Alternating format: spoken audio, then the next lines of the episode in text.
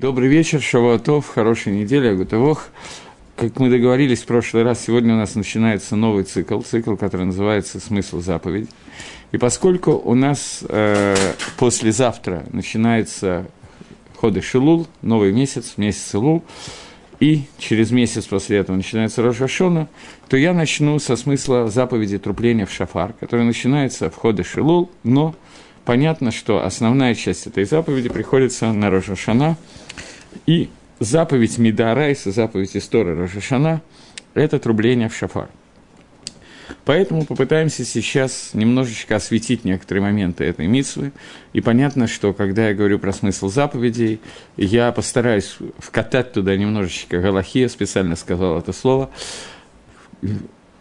И кроме того, что мы возьмем немножко галахи, туда употребим, кроме этого вы можете задавать вопросы, как обычно, и кроме этого я хочу, чтобы было понятно, что я не претендую на то, что мы полностью сможем осветить смысл заповеди Шафар. Заповедь достаточно сложная, и ни одной другой заповеди полностью смысл раскрыть невозможно, но какие-то накудот, какие-то аспекты, которые я постараюсь, чтобы сделали для, того, для тех, кому это интересно, э, трубление шафар более интересным и более митсво, если можно так выразиться. Окей, теперь начнем. Э, Рамбам пишет в Галахот Шафар, что несмотря на то, что трубление в шафар Гзерада Катуф – это распоряжение Торы, тем не менее есть намеки на смысл заповеди трубления шафар, которые изложены еще со времен Гаоним.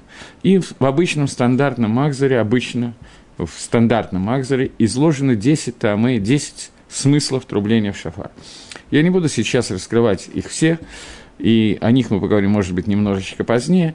Я начну с такой Гемора, которая Гемора, которая довольно известна, Гемора, которая существует в двух, э, в трех местах, извините, в трех местах Шаса, в Ниде, в Аводе и в Брохас. Есть Гемора, которая приводит то, что я сейчас расскажу. Гемора говорит о том, что есть посук. Ло камба Израиль на вики Маше. Не вставал в Израиле пророк, подобный Маше. Говорит Гемора, что в Израиле не было такого пророка, но среди народов мира такой пророк был. И кто этот человек? Это Билам. Билам Араша, который был приглашен Балаком, царем Маава, для того, чтобы проклясть народ Израиля. Он направляется, первый раз он отказывает, но в результате он отправляется с посланниками Балака для того, чтобы прийти в место, где, откуда он увидит стан, лагерь Израиля, и оттуда он сможет, принеся какие-то определенные жертвы, всего он принес 42 жертвы, он сможет проклясть Амисраэль. Такова его цель, и мы знаем, что эта цель не осуществилась, и вместо того, чтобы сказать проклятие, он сказал благословение. Но по дороге к этому месту. С ним случились всякие события, которые для нас почти не важны, но просто чтобы понять Гемора, нам надо их упомянуть. Э, Мидрашим рассказывает, в принципе, это написано прямо в Торе, что э, напротив Билама стоял Малах, ангел. Билам этого не увидел, ослица его это увидела. Ослица прижала ногам Билама трижды к разным, или к одному и тому же камню три раза – Билам ударил ослицу, побил ее, Всевышний открыл уста ослицы, эти уста были приготовлены еще в Эре в Шаббат Бейна Шамашот, по одному из мнений. И когда были открыты уста, уста ослицы, то ослица заговорила и сказала Биламу о том, что она видит ангела, потом Билам тоже увидел ангела и так далее. Гемора в трактате Авойдезора задает такой вопрос – когда Билам произносил свои притчи, когда он произносил свою попытку проклясть Израиль, который Всевышний перевернул на благословление, то в этот момент Билам сказал такую фразу, что «слушай, Балак, слова Билама, который является пророком, который хорошо видит». Я специально даю вольный перевод. На арамейском этот перевод, который переводится, я в основном беру из Торгума Анкелус, вы знаете, что у Торы есть много-много комментариев, тот комментарий, который, на котором базируется Гемора в этом месте, это комментарий, который дает перевод Торы на арамейский язык, который сделал Анкелус, который был племянником Титуса. И про этот комментарий... Любой перевод является в какой-то мере комментарием. Невозможно перевести дословно. Каждый раз, когда я что-то перевожу, я всегда вкладываю какие-то свои слова в перевод. Поэтому перевода эта вещь не самая лучшая, но ничего не сделать. Перевод на арамейский язык Анкелуса, который сделан, был сделан таким образом, что про это сказано, что этот перевод был дан на горе Синай, потом потерян, и Анкелус его восстановил. То есть этот перевод является одним из самых точных объяснений Тора, которые можно воспроизвести. И вот на основании этого перевода говорит Гемора, что Анкелус переводит эту фразу «слушай слова Билама дешопер хазы», который хорошо видит. Спрашивает Гемора, что означает фраза Билама «слушай Балак», сын Цепоры Билама, который хорошо видит. Что значит хорошо видит? Он видит хуже, чем ослица. Ослица видела ангела, а Билам не видел ангела. Как он может сам про себя говорить, что он шопер хазы, что он хорошо видит? Отвечает Гемора, что существует такая вещь, которую в мире существует две брии, два создания, которые могут уловить эту вещь. Одна из них – петук, вторая – белам. О чем идет речь? Дери Хагав, я говорил об этом на какой-то лекции, может быть, даже не один раз, когда говорил о том, что о смысле заповеди Ганатен э, Брахи, а, я оговорился не смысле заповеди, а объяснение Брахи, благословления утреннего, которое мы даем, Ашер Натан Сахи Бинала Авхин Бен Йом Вен Лайла, когда мы благословляем Всевышнего, который дал петуху разум, разумение, понимание, возможность разделить между днем и ночью существует какое-то определенное мгновение, которое видит Билам и Петух. Кроме этого, никто не может почувствовать этого мгновения. О каком мгновении идет речь? Тора начинается словами «Берешит барай лаким это шамай вэдгарец». Вначале сотворил Всевышний небо и землю.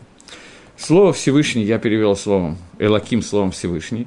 «Элаким» – это пятибуквенное имя Всевышнего, которое употребляется для того, чтобы обозначить один из атрибутов Творца – когда Творец открылся Маширабейну э, на горе Синай, где в дальнейшем была дана Тора, то Всевы... Маше спросил его, что меня спросит народ Израиля, как имя Бога, который тебе открылся, что я им отвечу. Сказал, говорит Мидраш, что сказал ему Всевышний, у меня нету имени, аля Маасай, не кра. По мере своих э, поступках, в зависимости от того, как я себя веду, так меня называют. То есть любое имя Всевышнего – это проявление его влияния в этот момент на мир, в тот момент, когда он влияет именно через этот атрибут. Атрибут суда назван именем Лаким. Таким образом, первое предложение Торы звучит, что Всевышний сотворил мир атрибутом суда. Все было бы хорошо, если бы Мидраш не пришел и не сказал, что изначальное намерение Творца было сотворить миром, мир именно атрибутом суда, но Всевышний увидел, что мир не может существовать, если он сотворен атрибутом суда. Поэтому он упредил атрибут суда атрибутом милосердия. Таким образом, произошло объединение этих двух атрибутов, потому что тот Алам Азе, который мы видим сегодня, тот мир, который мы с вами наблюдаем сегодня, он не может существовать, если он существует и управляется Всевышним только через атрибут суда. У меня просто нету сейчас, хотя нет, может быть, и есть сейчас возможность привести один из примеров – Пример, который очень хорошо известен. Пример с Раби Акивой. Когда Маширабейну пришел получать Тору на горе Синай, он увидел Всевышнего, который, я очень коротко пересказываю этот мидраж, он находится в Геморе Минуха сдав Кавхетом Бейт. Когда Маширабейну пришел получать Тору на горе Синай, он увидел, как Всевышний пишет Тору и рисует коронки над буквами Торы. Спросил Маше, что означают эти коронки? А Кодыш Баругу, Мими Акеф Всевышний кто задерживает тебя. Другими словами, Тора – это информация, которую ты хочешь сообщить, спустить в нижний мир. Если ты хочешь спустить какую-то информацию, то почему ты ее спускаешь таким странным способом, через какие-то коронки над буквами, которые что-то означают и непонятно что, почему это не объяснить прямым способом? Ответил э, Акодыш Баругу, что в будущем появится человек, которого зовут, будут звать Акива Бен Юсеф, который будет из каждой из этих коронок выводить своды сводов Голоход. Маширабейну попросил, чтобы он увидел Раби Акива, он увидел класс Раби Акива, не понял урока, который проводит Раби Акива. После того, как он услышал, что все, что говорит Раби Акива, следует из тех принципов, которые Маше получил на Синае, он успокоился. Не сказано Дери Гагав, что он понял урок, но сказано, что он успокоился, он понял, что Тора Раби Акива, это устная Тора, она исходит из тех принципов, которые были даны Маше на Синае. После этого Маширабейну вернулся на гору Синай и спросил – Всевышний, у тебя есть человек, подобный Раби Акиве, и ты хочешь дать Тору через меня? Ответил ему Всевышний, шток, как халала рацани, замолчи, так мне захотелось. Сказал Маше, я видел Тору этого человека, покажи мне награду этого человека. И он видел Раби Акива, который которого казнят римляне, он привязан к столбу, его крюками разрывают его тело на части. Спросил Маше, «Зе Тарава, зе Схара, это Тора, это за нее награда?» Ответил Всевышний, «Шток каха алала рацани». Замолчи, так, э, так мне захотелось. Гемора употребляет словосочетание «каха алала рацани». Так мне захотелось, так пришло в мое желание. То же самое выражение использует Мидраш, который говорит, что Бетхила Аллала Рацаношеля Барагу вначале пришло в желание Всевышнего сотворить мир атрибутом суда. Кавана имеется в виду, что тот самый атрибут суда, которым Всевышний хотел сотворить этот мир. Этот атрибут суда приводит к тому, что даже человек, подобный Раби Акива, про которого Маширабейну спросил, что у тебя есть такой человек, а ты даешь Тору через меня, даже этот человек не может существовать, если мир существует только через атрибут суда. Поскольку невозможно существование мира технически, невозможно авойда, мир не может выдержать атрибут суда Всевышнего, поэтому Всевышний упредил атрибут суда атрибутом милосердия. Поэтому в другом месте Тора, в начале второй главы, в описании творения написано «Элу талдот и шамаем ваарец» – вот произведение неба и земли, «Баибарам гашем элаким эрец шамаем» – в тот день, когда создал Всевышний, и сказано «Гашем элаким». Вначале поставлено четырехбуквенное имя, потом пятибуквенное имя. Имеется в виду, что в день, когда создал атрибут милосердия, объединенный с атрибутом суда – небо и землю. Таким образом, мы видим, что творение неба и земли было осуществлено, Аламазе, осуществляется через сочетание атрибута Хеседа и атрибута Дина, атрибута суда. Сочетание атрибута бесконечного добра и сочетание атрибута э, полного суда – это то, что управляет землей, это то, что создало небо и землю. Это тот атрибут Творца, которым Творец его создавал. Но, здесь есть маленькое «но». Когда мы говорим о желании человека, то желание человека – это всегда вещь, которая может прийти, может уйти, может поменяться. Человек, мы знаем прекрасно, что он хотел одного, расхотел, захотел другого, примерно как ребенок, когда его мама спрашивает, что он хочет кушать, он говорит гренки, манную кашу, геркулесовую кашу, яичницу, и так в течение нескольких минут он меняет 5-6 блюд. Но когда мы говорим о Творце, то сказать, что он что-то захотел, потом перехотел – это абсолютный абсурд. Поскольку любое желание, которое возникает у Всевышнего, это желание это обладает основным смыслом, то есть не может быть так, что если Всевышний захотел создать мир атрибутом суда, то это означает, что мир должен осуществляться атрибутом суда. Не может быть, чтобы в мире этот атрибут отсутствовал. То есть, чтобы он был разбавлен атрибутом бесконечного добра полностью. Нет, не может такого технически быть. И Гемора дает три объяснения такому вопросу, который мы сейчас попытаемся разобрать. Вопрос, который задан, уже задан, я его повторяю. Билам, который э, говорит про себя, что он хорошо видит, то есть он видит, да, Юдея, да, Ильон, он знает, чего хочет Всевышний. Как можно сказать, что он видит и знает, чего хочет Всевышний, если он видит меньше, чем ослица?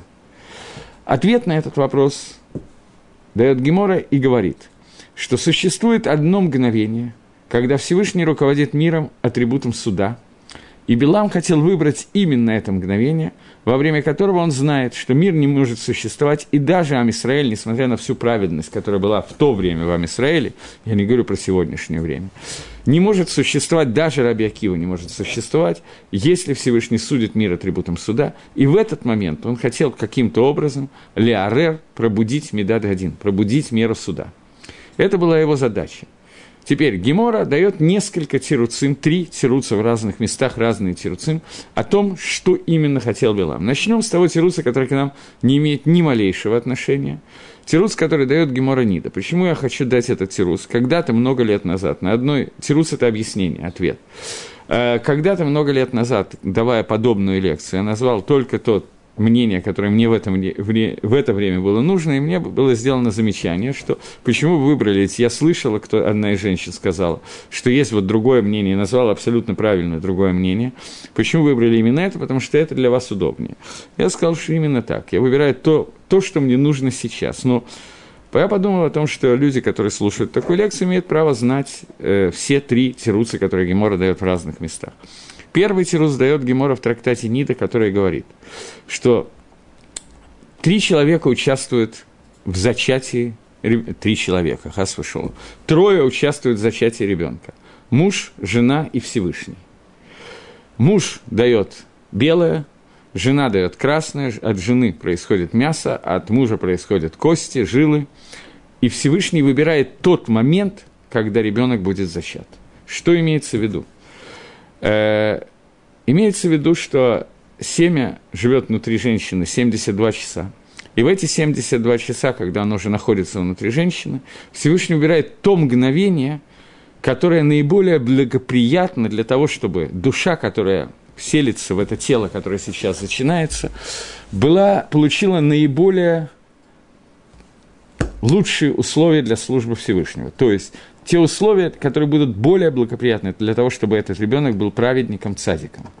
Это желание Творца, и мы появились на свет в самый удобный для нас момент, для того, чтобы мы больше всего могли служить Всевышнему. Вот этот момент, который хотел выбрать Билам, тот момент, когда Всевышний делает зачатие ребенка, выбирает этот момент, чтобы в этот момент внести бгам, изъян, чтобы следующее поколение народа Израиля рождались не цадиким, а наоборот. Это первый, первое объяснение, которое дает Гемора, когда она говорит, что Билам умел выбрать момент. Второе объяснение, оно тоже имеет к нам довольно косвенное отношение, ближе к тому, что я хочу сказать, но основной сирус будет, основное объяснение будет третье объяснение. Второе объяснение говорит, что момент, когда Всевышний судит этот мир атрибутом суда, он существует каждый день, и он начинается, сало, может длиться по-разному в разные дни, начиная от Алота Шахар, от восхода, от первого восхода солнца, и длится первые три часа после восхода солнца, три световых часа. Поэтому именно это время, это время чтения Шма, время, когда Амисраэль читает Шма и принимает на себя единство Творца – в это время какое-то какое мгновение этого времени – это тот момент, когда Всевышний судит мир атрибутом суда. Э, Гемор в трактате Брахот рассказывает, что в месте, где жил Раф Ягуда, был какой-то бандит нееврейской национальности, который очень был мицаер, очень угнетал Раф Ягуда, не давал ему нормально жить. И Раф Ягуда хотел использовать знание этого момента для того, чтобы сказать, помолиться Всевышнему о том, что Всевышний его убрал из этого мира, чтобы он не мешал жить Раф Ягуде. И избрал для этого петуха как, э, не знаю, как это назвать, как часы, которые умеют правильно выбирать момент. Петух обладает каким-то знанием, которое заключается в том, что он умеет различить между днем и ночью. Пшада пашут, простое объяснение, что во время рассвета петух умеет сказать кукурику несколько раз. Но Дерри Хагав, просто заодно. Он умеет это сказать даже в полной темноте. Не знаю, по каким параметрам он э, находит э, рассвет и так далее. Но он кричит, даже если никакой, ни одного луча солнца нету, даже если его запереть в абсолютно темной комнате, что я однажды провел в качестве эксперимента, когда перед отъездом в Израиль, когда запер петухов для экзамена на шхиту, ребят, которые были шохитами после меня, и 60 или 30 петушков, я уже не помню, которые были заперты в ванной, и все было закрыто, начали кукарекать одновременно. Но у петуха есть еще одно знание, которое не связано с криком кукареку. Знание, которое... Понятно, что сам петух, надо понять, что у него куриные мозги, поэтому он ничего не понимает, естественно. Но в момент, когда Всевышний судит мир атрибутом суда, раскрывается через этот атрибут в мире, в этот момент у петуха бледнеет гребешок. Я не знаю, что это значит, поскольку Гемора это описывает. Я, естественно, не делал научного исследственного эксперимента, но Раф Иуда попытался это сделать, держал петуха между колен и смотрел на его гребешок в это время, но в тот момент, который пришел, он заснул в эту секунду и прозевал этот момент и сказал, Шмами научим отсюда, что даже не еврейского бандита я не имею права использовать знания Торы для того, чтобы его проклясть и сказать что-то плохое. Это второе объяснение, и по этому объяснению Билам пришел проклясть народ Израиля, хотел проклясть и найти этот момент, когда гребешок петушка белеет, но в отличие от Рафьегуда и других людей, Билам обладал теми же знаниями, что петух, и он умел увидеть этот момент, и в этот момент он хотел проклясть Израиль. Это вторая точка зрения, которую тоже мы оставим сегодня за скобками. И, наконец, третья, которая нам нужна, это точка зрения, которая говорит, что момент, когда Всевышний судит мир атрибутом суда, это Йом Гадин, это день суда, то есть Рожа Шана. Рожа Шана, как мы знаем, бывает раз в году, и этот день Рожа Шоны, день суда, в нем есть определенный момент, когда ни один атрибут Всевышнего, кроме атрибута суда, не вступает в действие. И весь суд, который происходит, происходит атрибутом суда. И в этот момент Билам хотел проклясть Амисраэль, и вот об этом моменте нам немножечко нужно поговорить. Гемора говорит, что э, Тосфос задает вопрос, что Билам мог найти это мгновение, но в отличие от фильма «17 мгновений Месды», который длился очень долго, это мгновение длится очень, длин, очень быстро. И это мгновение, которое длится одно мгновение, непонятно, как за это мгновение можно проклясть всем Израиль. То создает два тируца, два ответа на этот вопрос. Ответ номер один говорит, что в это мгновение надо было только начать проклятие. Если оно начиналось в это мгновение, то можно было продолжить это проклятие и после него тоже. Второй тирус спорит с первым тирусом Тосус и говорит, что нет. Все проклятие Билам планировал сказать за одно мгновение. Мгновение на иврите «рега» – это слово, которое состоит из трех букв. За это время можно было произнести три буквы. И Билам хотел произнести три буквы «калем». «Калем» – это закончи их, заверши их. Проклятие, которое от слова «коль», чтобы их не было, лихлоль, завершить. Сделай так, чтобы Амисраиль исчез. Вот это то, что он планировал сказать. И Всевышний сделал так, что эти слова Белама были прочитаны не справа налево, а слева направо, и вместо слова «келем» было прочитано, написано слово «мелах». «Мелах» – это Малхус, царство, это объявление Всевышнего царем, которое происходит в Рожашона. Теперь мы с вами попытаемся немножко использовать это для объяснения заповеди Шафара. Для того, чтобы это объяснить, я сейчас коснусь довольно-таки непонятной геморы. Гемора, которая говорит о галахот трубления шафара. Гемора в трактате Рожашона приводит Раби Авагу, который говорит о том, какие звуки мы должны издать во время трубления шафара. Э, я хотел только до этого сказать пару слов галахи, касающиеся того, кто именно хаяв обязан выполнить миссу трубления в шафар. Миссу трубления в шафар можно выполнить один раз в году. Медарайса – это первый день Рожашоны, который одно трубление в шафар, и только в этот день в светлое время может быть выполнено. Поэтому, поскольку это митсва дело, связанное со временем, то женщины не обязаны трубить и слушать трубление в шафар. Они свободны от этой заповеди.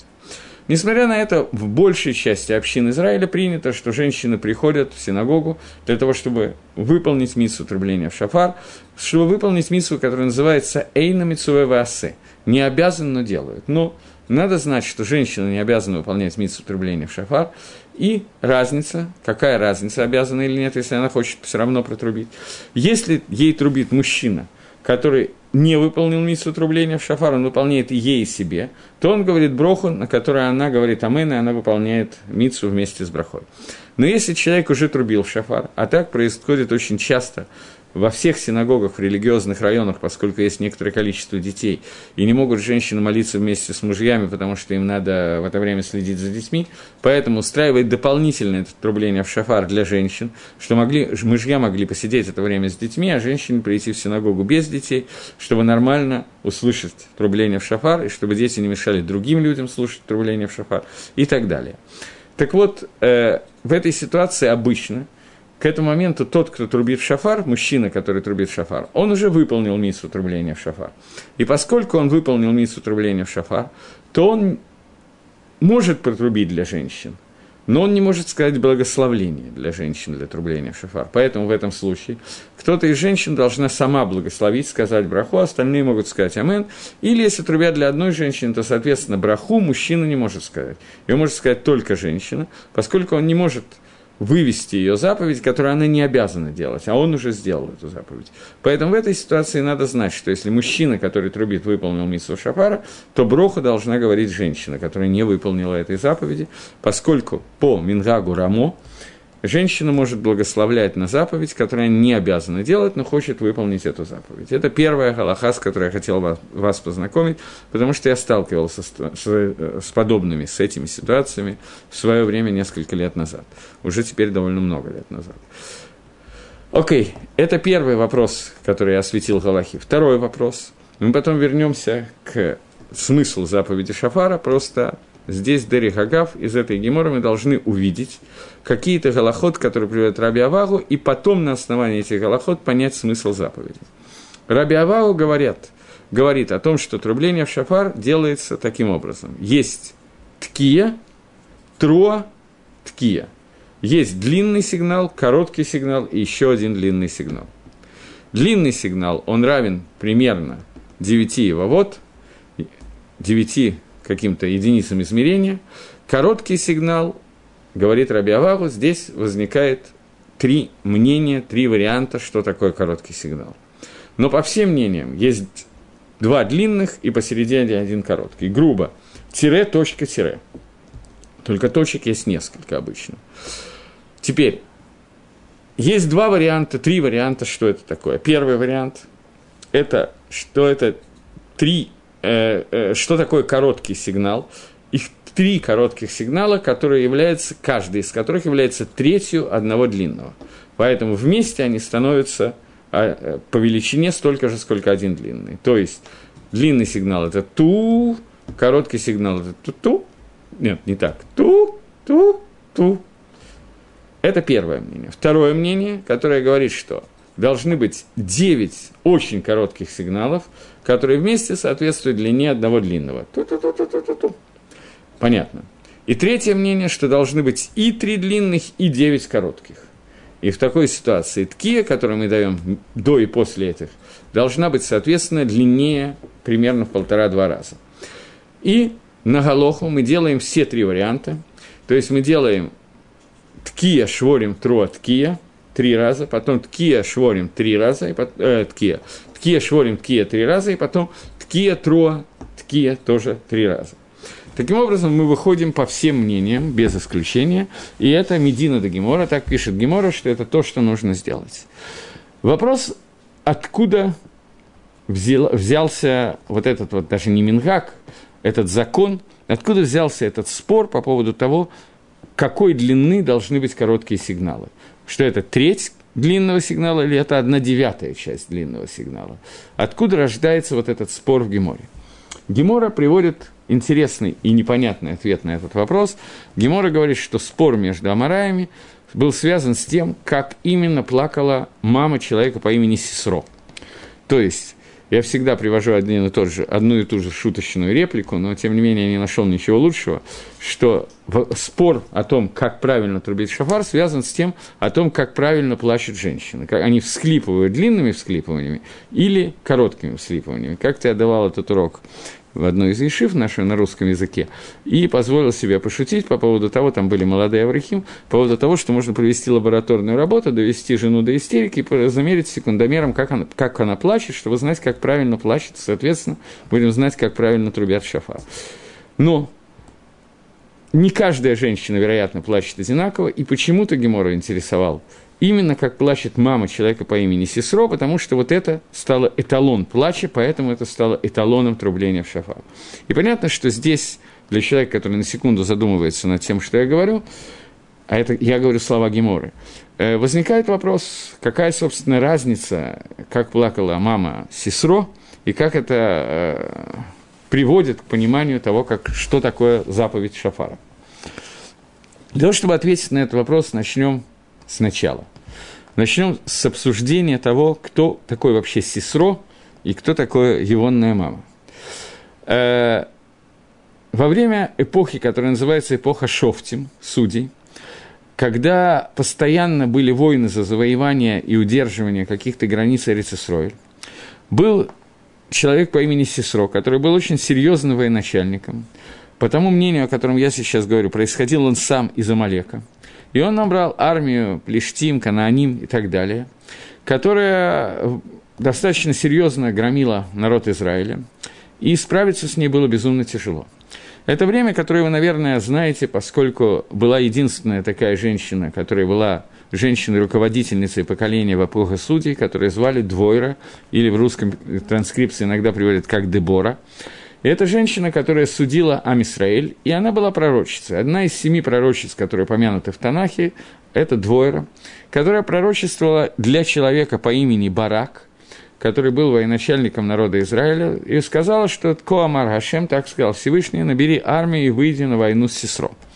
Барак сказал, что он готов выполнить волю Творца, наберет армию и выйдет на, на поле боя, но он просит, чтобы Двойра вышла вместе с ним и участвовала в этой войне, на что Двойра ответила, что она выполнит его просьбу, но слава не достанется Бараку, потому что теперь э, будут говорить о том, что женщина убила Сесро. И Естественно, что когда она это сказала, сам Барак и все окружающие поняли, что речь идет о самой Двойре, что будет считаться, что она, выйдя на войну вместе с Бараком, принесла поражение армии Сесро. Но оказалось немножко иначе. Армия Сесро была разбита, и в дальнейшем там была в Танахе песня Двойра, Шир, которая Двойра пела – это Шира Шельдвойра, пела, я не знаю, но сложила эту песню. И эта Шира Шельдвойра, она описывает, что Мина Шамаем, Кахавим, звезды, которые были с небес, они участвовали в, этом, в этой войне против Сесро, они участвовали в том поражении, которое потерпел Сесро. Армия была разбита, Сесро удалось убежать. И убегая, он хотел спрятаться в доме у женщины, которую звали Юэль Эшет Гахити. Юэль, которая была женой хитейца. Эта Иэль была Бепаштус, не еврейкой, мы, во всяком случае, пойдем с вами по этому пути, хитейкой. Но она была от Садикис, она была праведницей. И она решила заманить Сесро для того, чтобы Другим, э, начнем так. Она понимала, что если этому человеку удастся бежать, то он сможет набрать новую армию. И его потенциал настолько сильный, что убить, и убить его в следующий раз, победить его с этой армией будет достаточно тяжело. И потери, которые понесет народ Израиля, будут огромны. И совершенно не факт, что удастся э, появиться еще одна двойра, которая найдет барака и так далее. Короче говоря, история может развиваться значительно хуже, я бы сказал, еще хуже, чем то, что произошло во время эпохи судей. Так вот, Юэль э, приглашает его зайти в шатер. Он ее просит, естественно, он уставший после боя, просит ее дать ему попить воды. Она дает молоко, вино, какие-то сыры и так далее. После этого она его соблазняет и доводит его до состояния, надо сказать здесь, подробнее объяснять не буду, но Гемора в трактате Недорим рассказывает очень подробно все, что она делала. На первый взгляд, несколько, я бы сказал, чересчур подробно то, что она делала как, сколько раз и все детали, которые можно придумать, для того, чтобы объяснить, что Исисро к этому моменту ослаб настолько, что он отрубился, заснул. После этого она берет кол, кирпич, и этот кол вбивает ему висок, убивает его этим колом. И комментаторы объясняют, что несмотря на то, что Сесро, когда он заснул, рядом с ним валялся его меч, он был вооружен, и она могла взять меч и рубануть его мечом, тем не менее она не хотела брать в руки оружие, поскольку нескромно для женщины пользоваться оружием. Все это после того, как она его соблазняла для того, чтобы его убить.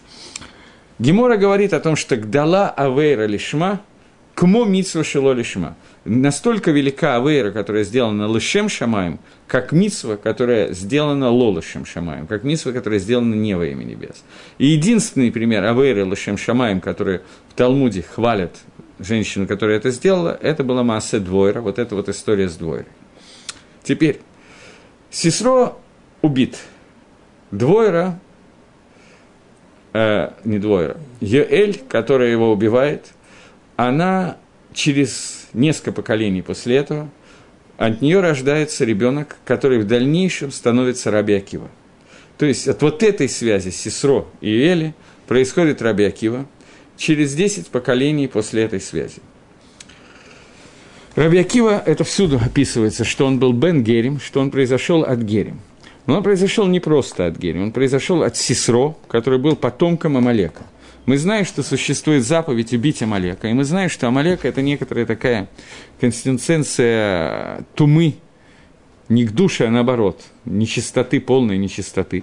И есть заповедь убить Амалека, поскольку от Амалека в принципе не могут произойти нацисот к душе, практически не могут произойти искры к душе. И есть такой вопрос. Амалек, который сделал Гиюр, хаевим его убить или не хаевим? Он хаяв мита или нет? Есть митса убивать Амалека.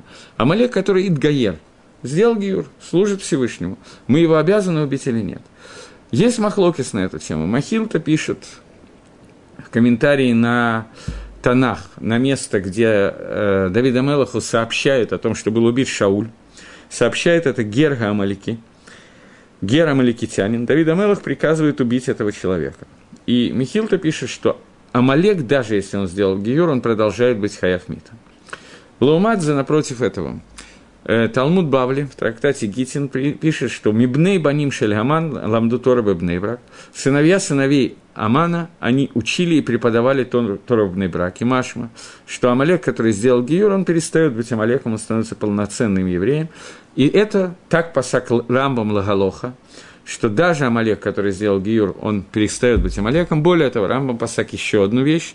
Э, я не знаю, Макор в Геморе, я сейчас задумался, я не помню, есть ли Гемора на эту тему, я, я не помню. Может быть, это просто сказалось Рамбаму Пашута, может быть, э, он нашел какой-то макор, которого я не знаю. Но он пишет, что Амалек, который принял на себя семь мецвод сыновей Ноха и не делал никакого гиюра, он перестает быть Амалеком, он становится цадиком Одалам, праведник народов мира, и к нему тоже не относится митсу убивания Амалека, это уже не Амалек, это называется Бен Нох, сын Ноха. И он является цадиком, и его не то, что нельзя трогать, им митсу ему давать сдоку, давать ему пропитание и так далее. Так Рамба Пасак Лагалоха. Махлокис на эту тему существует между Михилтой и Шасбавли, но Рамба Пасак Лагалоха, так как я сказал. Двинемся дальше. Так вот, через несколько поколений от связи между Элем и Элью и Сесро появляется человек, которого зовут Раби Акива. Надо понять такую вещь, для того, чтобы понять дальнейшее, но надо попытаться понять такую вещь. Раби Акива – это человек, про которого сказано – я уже, поскольку сегодня начал об этом говорить, то я начну с того, что я уже сказал. Когда Маширабейна получал Тору на горе Синай, он увидел Раби Акива, который пишет коронки над буквами, и сказал Всевышний, у тебя есть возможность дать Тору через Раби Акиву, а ты даешь ее через меня. Всевышний не ответил ему на вопрос, почему он делает иначе, он сказал, Маше, шток, замолчи. То есть Маше так и не получил ответ на этот вопрос. Почему не через Раби Акива дается Тора. То есть Маше Рабейну, который находился на уровне Маше Рабейну, он не понимал, почему Тора не дается через Раби Акива. Всевышний ответил ему на этот вопрос. Не наша тема. Бавадай Маширабейну понял ответ на этот вопрос, но сейчас мы не будем обсуждать ответ на этот вопрос, что имел в виду Всевышний. Но существует вопрос Маширабейну. Раби Акива, Маше рассматривал Раби Акива не только из своей скромности, Маше, но из того, что он увидел в Раби Акиве, он увидел в Раби Акиве что-то, что больше подходит получению Тора, чем то, что есть у Маширабейна. Он ошибся. Но мы понимаем с вами, что ошибка Маширабейна – это где-то очень высоко. Тем не менее, это Маше.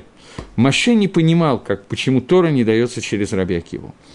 И Гемора в трактате Сангедрин говорит, что если есть стам Мишна, Мишна, в которой не указано имя, то это автор этой Мишны, Раби Мейер, стам Тасефта Раби Оша, стам Барайта Раби Хия, то есть все высказывания Танаи, которые, Танаев, которые делятся на Мишна, Барайта и Тасефта, это либо Раби Оша, Раби Хия, либо Раби Мейер, выкула, а либо до Раби Акивахи. И все это построено на основании слов Раби Акива. То есть вся Тараша Баальпе, вся устная Тора – пришла к нам через Раби Акиву.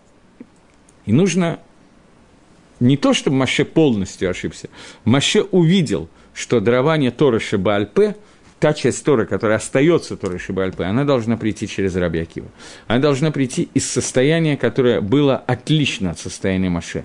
Состояние Маше – это состояние Торы Шибихтав, письменной Торы. Это состояние бесконечной к душе, бесконечной святости и яркого-яркого света Всевышнего, который открывает нам какие-то тайны творения. Раби Акива – это обратный Магалах, это путь совершенно иной. Это путь полной темноты, когда из темноты мы выводим своды сводов законов на основании каких-то точечек, короночек, которые стоят над буквами.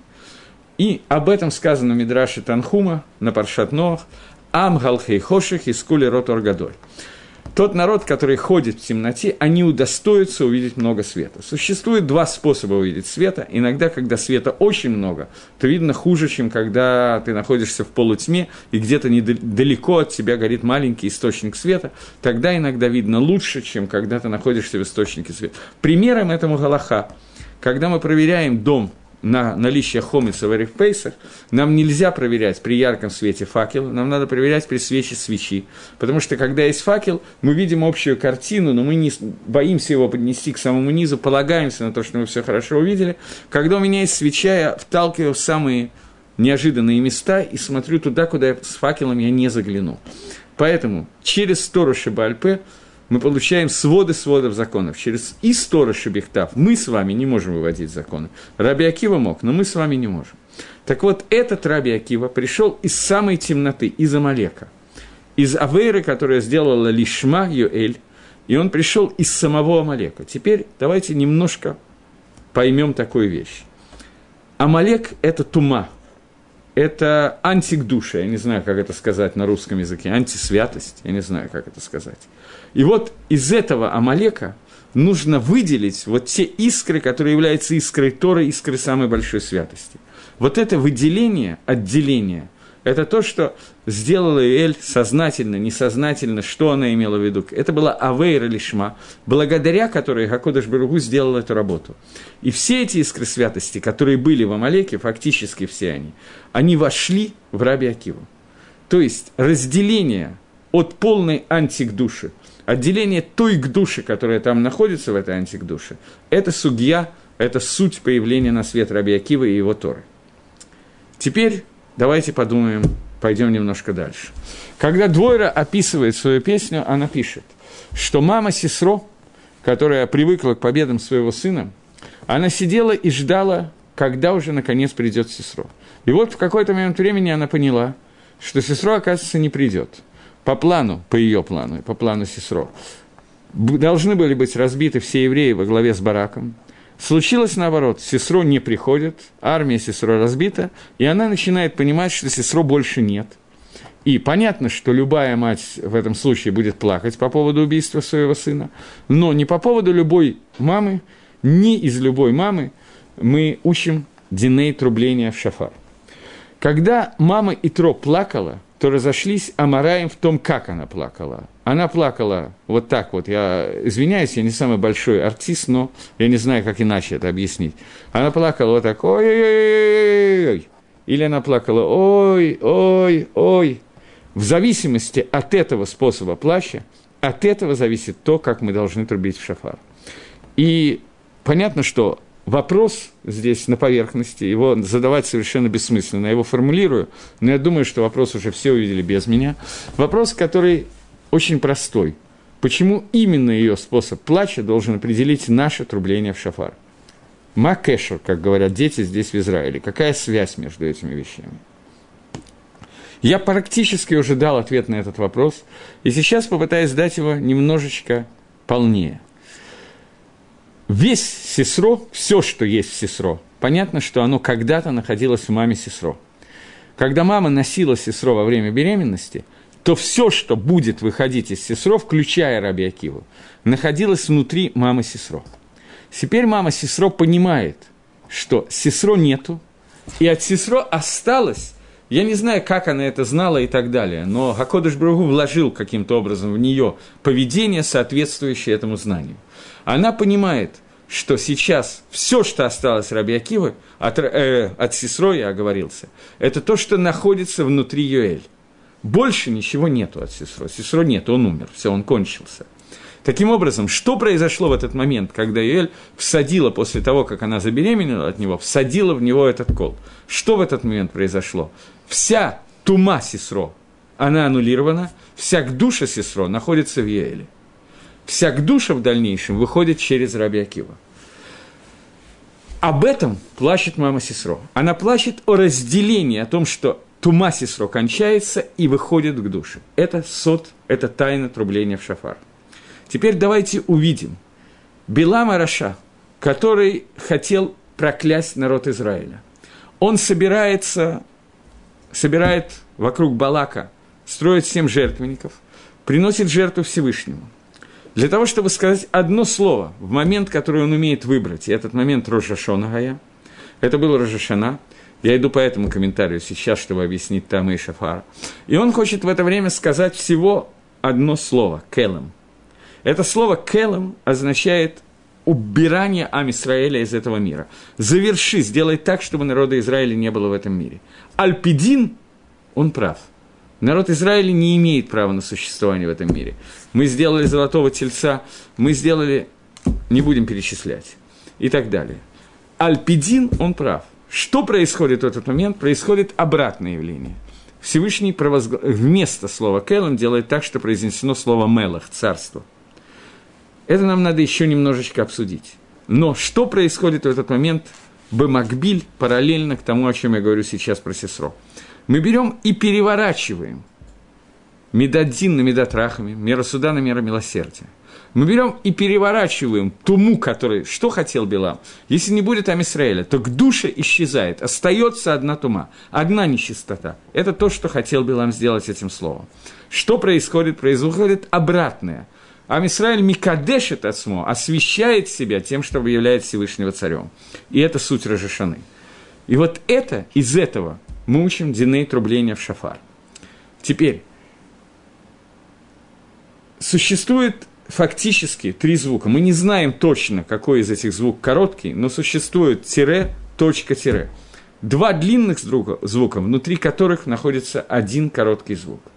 Вот этот короткий звук – это плач мамы Сесро, это короткий звук – это вот та куда, в которую фактически, которую хотел изменить Билам. Теперь попытаемся понять, что происходит с нами в этот момент, когда мы трубим шафар и делаем вот это вот не до конца понятное действие. Берем рог барана, специально обработанный и выдолбленный, в который мы просто дуем, и происходит звук «ту». Что этот звук «ту» обозначает? Это то, что нам надо понять.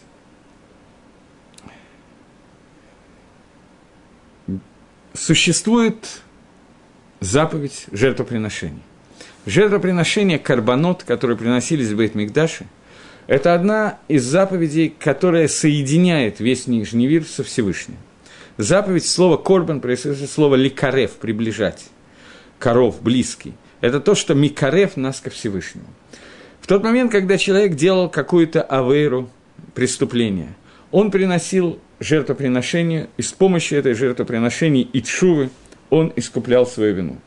Сегодня Баванатейну Арабим, из-за наших огромных прегрешений, мы лишены возможности приношения жертв. Ишайо Анови говорит, что о том, когда будет постро... Э, разрушен храм, он говорит, что об этом времени сказано в эти шалму парим сватейну. Вы будете платить вместо ваших быков своими устами. То есть молитва, тфила, которой мы сегодня молимся, есть несколько мнений, два мнения, которые приводит Гемора в Брахот, по поводу того, из-за чего, чему соответствует наша молитва. Два мнения. Первое мнение, что они соответствуют Аврааму, Исхаку и Якову. Один из них – Авраам Шахрис, Исхак Минха Яков Марьев.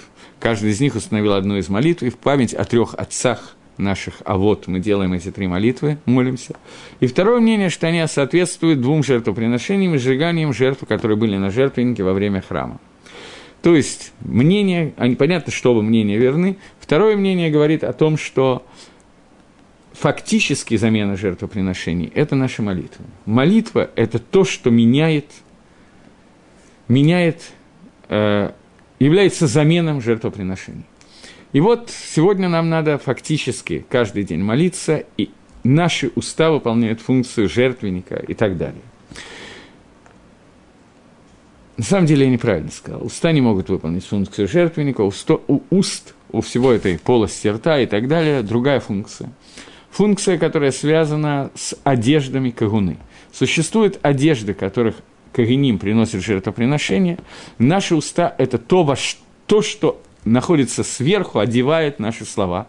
И именно устами, губами, зубами, языком, э, глоткой, я не знаю, как это сказать, горлом, все этим вот этим ухо-горло-носом, всем этим маарехетом, всей этой системой мы произносим слова молитвы, обращаясь ко Всевышнему. В молитве, которая называется Тфила Зака, это молитва, которая читается перед Коль Нидрой э, в Йом Кипур, молитва, которая как бы читает его не в миньяне, а каждый читает сам по себе. Молитва, где мы перечисляем те авирот, которые мы сделали за, в течение года. И там сказано, что как мы можем прийти сегодня и нашими устами произносить слова молитвы, виду и тахнун, просьбы относительно наших, нашей жизни и так далее по отношению ко Всевышнему, когда наши, наш род подобен бигдей кигуна, одеждам священника – а одежды священника, которые испачканы, они не годятся, они посульные для авойды, они не годятся для службы в храме. Уста, которые мы испачкали, наши лошин горой, наши битуль тойра, дворим бетейлем и всеми авирот, которые мы делаем через нашу марехет дебур, разговора, они делают так, что наш дебур, наше умение говорить, становится непригодным для тфилы. Поэтому задается вопрос, как мы можем вообще молиться и просить о чем-то Творца, когда мы не можем этого делать, нам нечем этого делать. В обычный день, Йом Кипр, или любой другой день, кроме Рожа Шаны, этот вопрос отсутствует. Почему? Потому что, поскольку в мире присутствует медат рахами, мера милосердия Творца, и не идет строгий суд альпим в соответствии с медадой один, мерой суда, то поэтому, ну, Акодыш Бругу прощает нас каким-то образом, присоединяет меру милосердия. Это отдельный разговор, может быть, когда мы будем говорить о Митсвитшуе, мы поговорим на эту тему. Но поскольку мы говорим сейчас про Рожешана, Рожешана – это Йом Гадин, день суда. В этот день хотя бы одно мгновение существует, по тому мнению, о котором я сейчас говорю, которые нету меры милосердия в мире, есть только атрибут суда. И какую молитву мы можем сказать, чтобы это выдержало нашу жизнь перед атрибутом суда? Раби Акива не смог. Если он, через которого дана вся Тора Шебальпе, Раби Акива, который был садик Гамур и Бальшу, и все что угодно, если он не мог выдержать меру суда, то как мы можем прийти ко Всевышнему и считать, что мы можем это сделать? Как мы можем попытаться это сделать с помощью наших молитв? Ответ на этот вопрос не можем. И наша молитва не то, что может помочь нам в рожь Гашону. Поэтому Всевышний дал нам заповедь трубления шафар. Трубление в шафар – это заповедь, связанная с нашими устами, но не связанная с дебуром. Попытаемся объяснить ее на примере, известном, избитом, старом примере, который приводит Нефиш Гахаим, примере стеклодува – Стеклодув – это человек, который набирает стекломассу, расплавленный э, песок и так далее, который является массой, из которой потом будет стекло. Набирает ее на трубку и аккуратненько дует в трубку и выдувает из нее какой-то сосуд. Говорит Нефиш Гахаим, что та, тот же воздух, который находится внутри сосуда, этот же воздух находился внутри трубы, и этот же воздух находился в легких э, стеклодува. Это один и тот же воздух, только на разных этапах своей жизни – у человека есть, обычно принято говорить, это на самом деле, конечно, одна душа, которая делится на несколько, этап, несколько кусочков душ. Есть пять кусочков, пять уровней душ, из которых первые два находятся так высоко, что о них мы не будем разговаривать, и вторые два, э, две ступени, это ступ, три ступени. Это нефиш, рох и нишама – Нефиш – это душа, которая находится внутри человека. Это то, что иногда называется животной душой. Душа, которая руководит действиями, физические действия человека, движениями и так далее. Рох – это кох дебур, разговора, который есть у человека, возможность думать, рассуждать, решать, свобода выбора. И это основная часть человека, это рох. Через него идет речь. И последняя, третья часть это часть, которая находится несоизмеримо выше, которая называется «нешама». Все три слова, наверное, надо перевести как слово «душа», но это совершенно разные функции выполняет. Нешама – это функция вот этого уровня души, она находится как бы в этом примере, который приводится Нефиш Гахаем, Нефиш – это то, что находится внутри сосуда. Рох – это то, что находится в трубке по дороге от стеклодува к сосуду. И нишама – это то, что находится внутри стекла, стеклодува. Стеклодувом сегодня у нас работает лично Всевышний. Когда Всевышний сказано, что и вдул Всевышний в Адама Нефиш Хая, живую душу, он его вдул, то он вдул, и вот это вот та же самая нефиш, которая находится, нефиш хая, которая находится внутри человека, нишама находится в самый верхний уровень, он находится как бы внутри Всевышнего. Этот человек связан с Творцом через то, что Нашама, его часть души, она связана со Всевышним, находится внутри Всевышнего.